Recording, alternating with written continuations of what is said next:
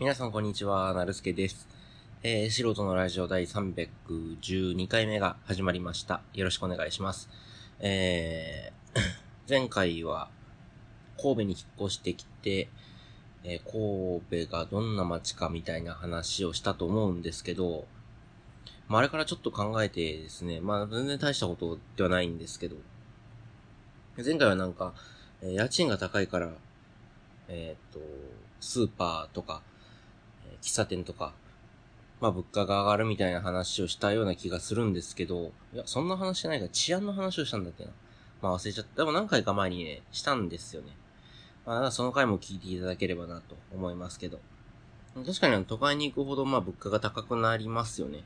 まあ当たり前の話で。まあそれが果たして当たり前なのかっていうと怪しいですけどね。うん。例えば、東京とかだったら家賃が高いから、あのなんだっけ、スーパーの値段が、ね、野菜の値段が上がるみたいな、あのレストランのね、ファミレスの値段が上がるとかいう話ありますけど、その分集客率いいから別に普通の値段でやってても儲け出るんじゃないかとか思うんですけど、やっぱり東京で儲けたいからなんですかね。うん。わかんない。まあ、すべての元凶はといえば、まあ、不動産屋が、あのなんていうのかな。人気のあるところは高くして、人気のないところは安くしてるっていうのが、まあ、一つの原因ではあると思うんですけどね。うん。あそうじゃないと、でも、あ、れか、人が一箇所に集まっちゃうのかな。うん。でも結局言うと、全部不動産の値段にぶち当たるような気はするんですよね。うん。まあその他にもなんか環境要因とかありそうですけど、例えば、うーんと、海がないから魚の値段が高いとか、例えば築地だから魚が安く買える、美味しい魚が安く買えるとか、えっと、三島だから魚が安いとかね、あの、うん。なんか山に近いから山のものが安いみたいなのあるんですかね？なんか田舎の方で畑が多かったら野菜が安いとか、まあ、野菜が美味しいとかね。まあそんなのもあるでしょうけど。まあでも基本的にまあ家賃とかがそうなんじゃないかなって思うんですよ。で、なんかそれぞれのものの適正価格ってなんだろうって思うんですよね。で、まあまあ我々普段買い物するじゃないですか。全く大した話じゃないですよ。あの、買い物するじゃないですか。本買ったりとか、まあご飯食べたりとか、するじゃないですか。うん。もちろん日本は資本主義の国なんで、あの、経営者が一番儲かる、チャレンジした、して、チャレンジして、あの、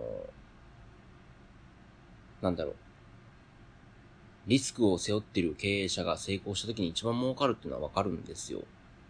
で、まあそれはまあそりゃそうだって思うんですけど、なんか果たしてそれのものの値段が当たり前なのだろうかって考えた時に、まああまりにも儲けすぎてるようなところとか、みんなはこの値段が正常価格だって思ってるだろうけど、もう赤字ギリギリのところだとか、例えばこの前ニュースに出てたのだったら、もやしとか、スーパーにあるもやしってなんか10円とかじゃないですか。まあ10円ぐらい、10何円とかなのかな。なんですけど、全然儲からないらしいですね。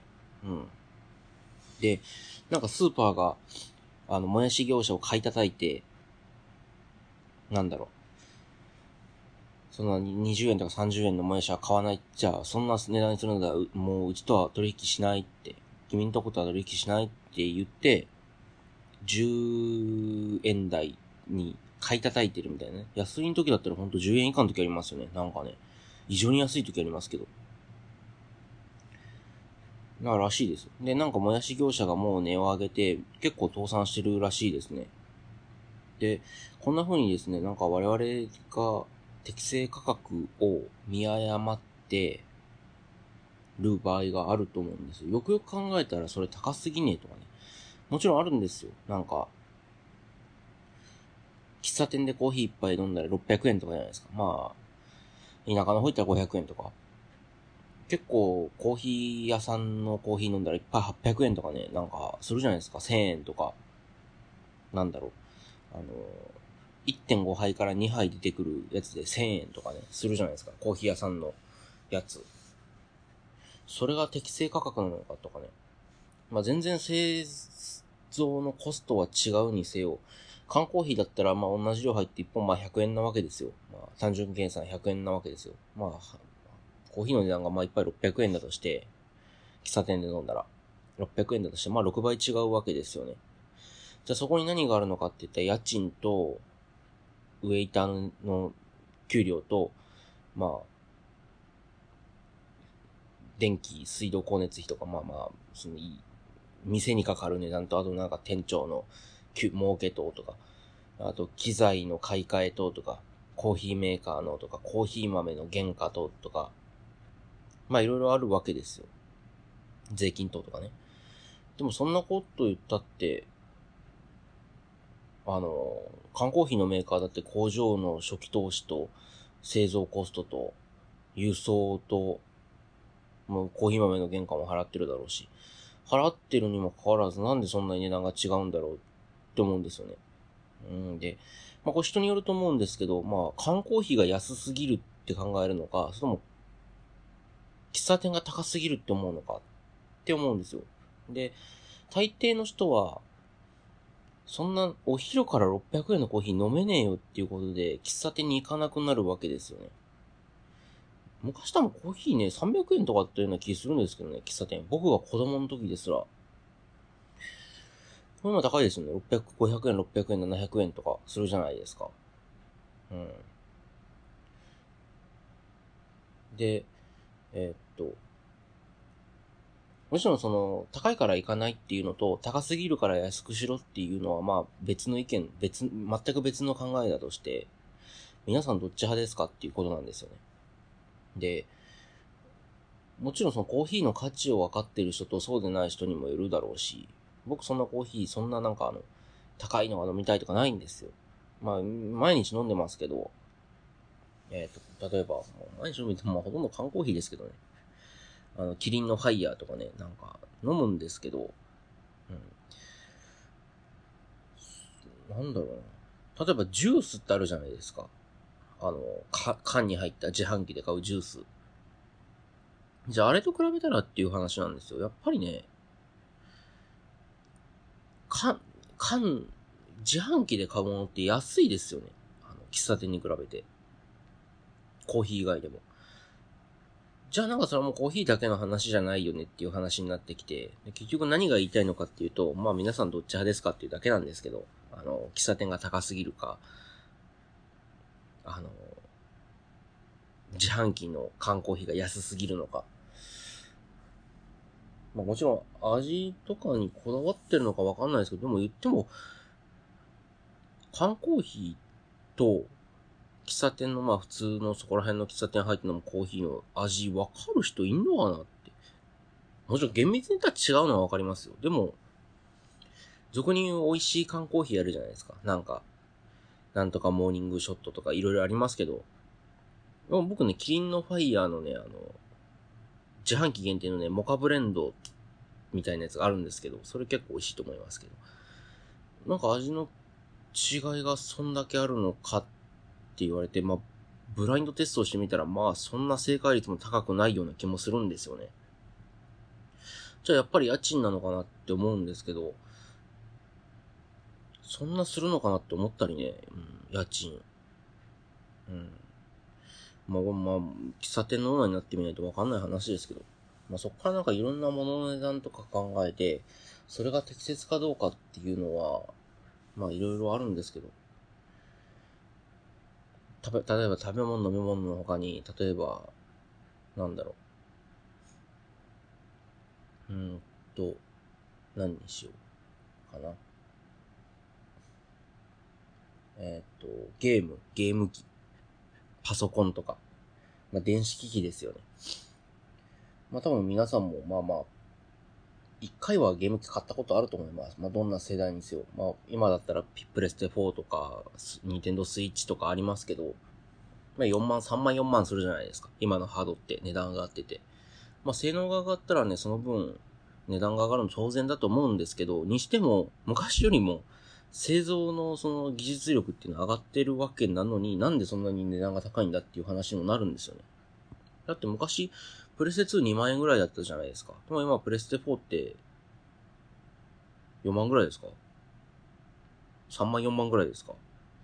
まあ、3万何千円ぐらいなのかわかんないですけど、まあ、3万円だとして、まあ、1万円値上がりしてるじゃないですか。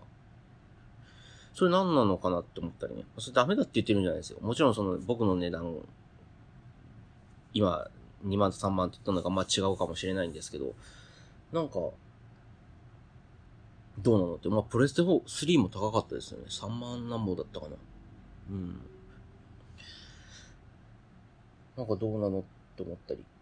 まああれは多分なんか、開発、多分それもバラ、バラで僕らがもう無理ですけど、部品をバラで買ってきて、バラあの、自分で組み立てられてたとしたら、もっと多分、いや、全然安いと思うんですけど、多分ゲーム機とかは、開発費とか工場のあれとか設備投資に金がめっちゃかかってるから、それを回収するためにあの値段なのかなっていう。まあそれとだからあの、コーヒーが高いのとはまだ違うんですよ、うん。で、まあ、コーヒーの値段の話したんで、まあまあ話全然変わるんですけど、あの、勝手に名前出しちゃいますけど、あの、有名ポッドキャストである、あの、帰ってきただけな時間のパーソナリティである、えー、おかよさん、おかようさんの、あの、マグカップ。えー、っとね、マグカップとか絵描かれてるじゃないですか。マグカップとか絵描かれてるじゃないですか。なんかおかしいな。絵描かれてるじゃないですか。あの、インスタグラムとかツイッターでねえ。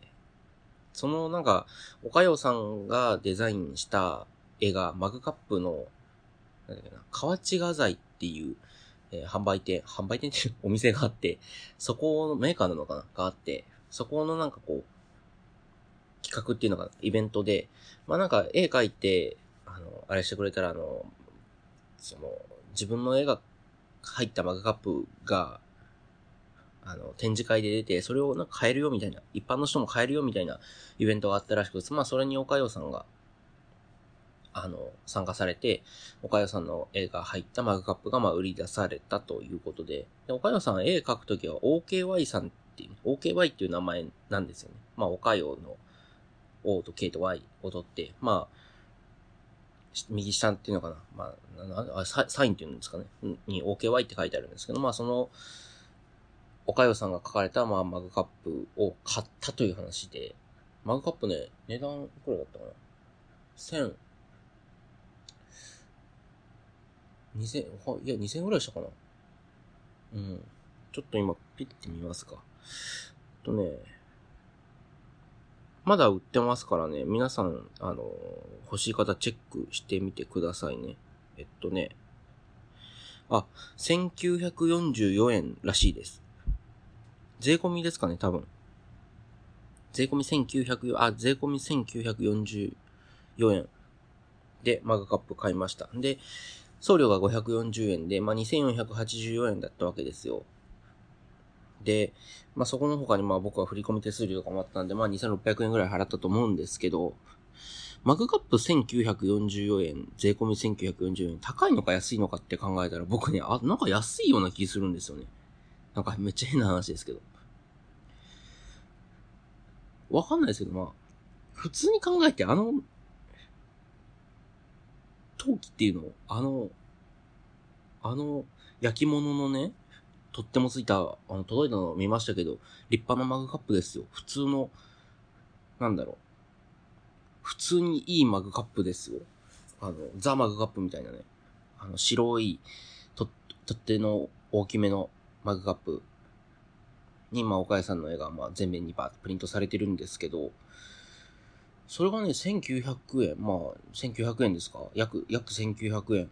安い気がするんですよね。うん。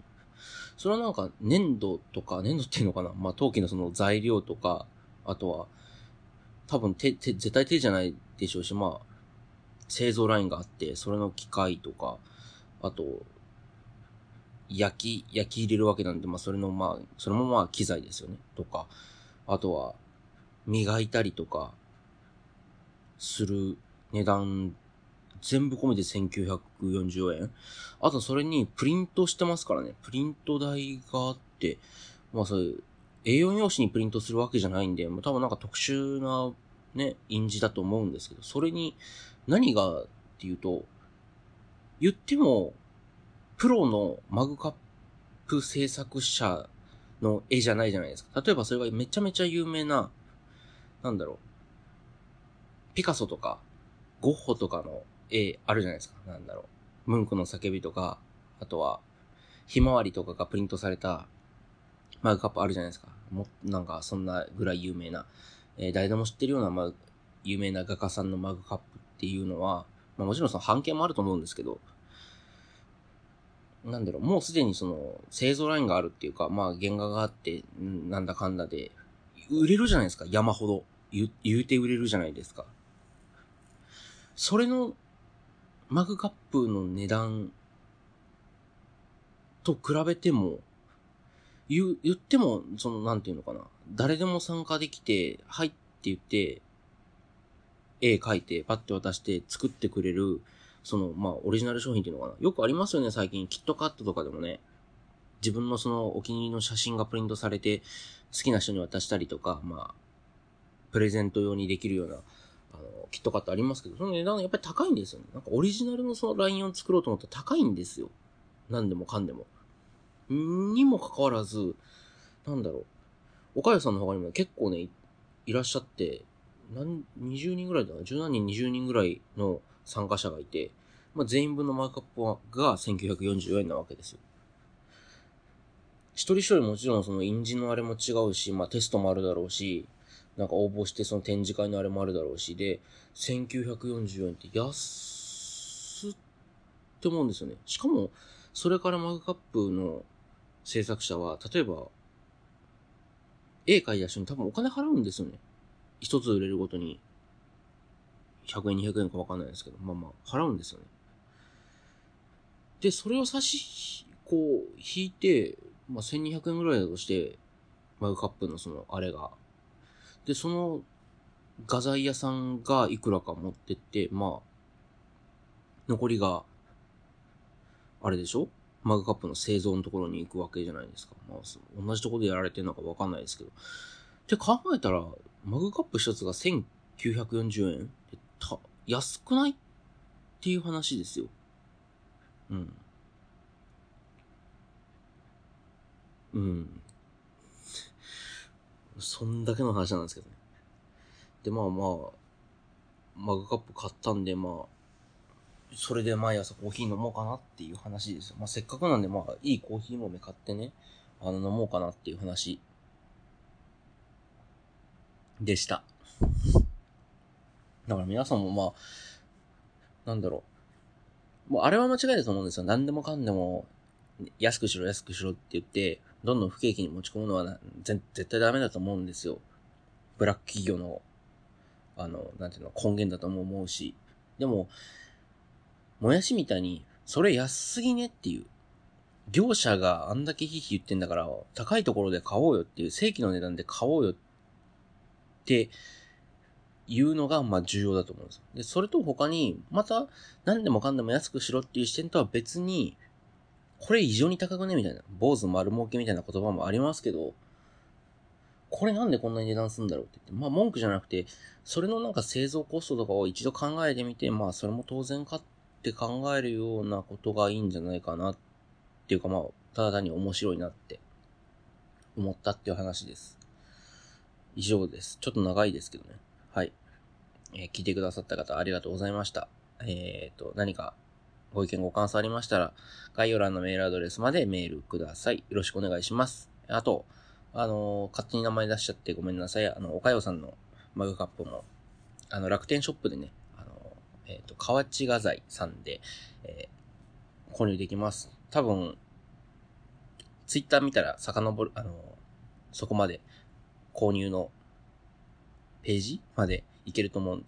まあなんかもし興味があれば、あの、デザインだけでも見ていただければと思います。あの、届いたものを見るとね、あの、すごいいいです。やっぱりあの、いいマグカップです。あの、普通のザマグカップみたいな。に、まあ、絵がプリントされてるって感じで、まあ、とっても大きくて使いやすいので、あの、一度見ていただければなと思います。よろしくお願いします。それでは、えー、素人のラジオ第312回目、お相手はなるすけでした。ありがとうございました。それでは、さよなら。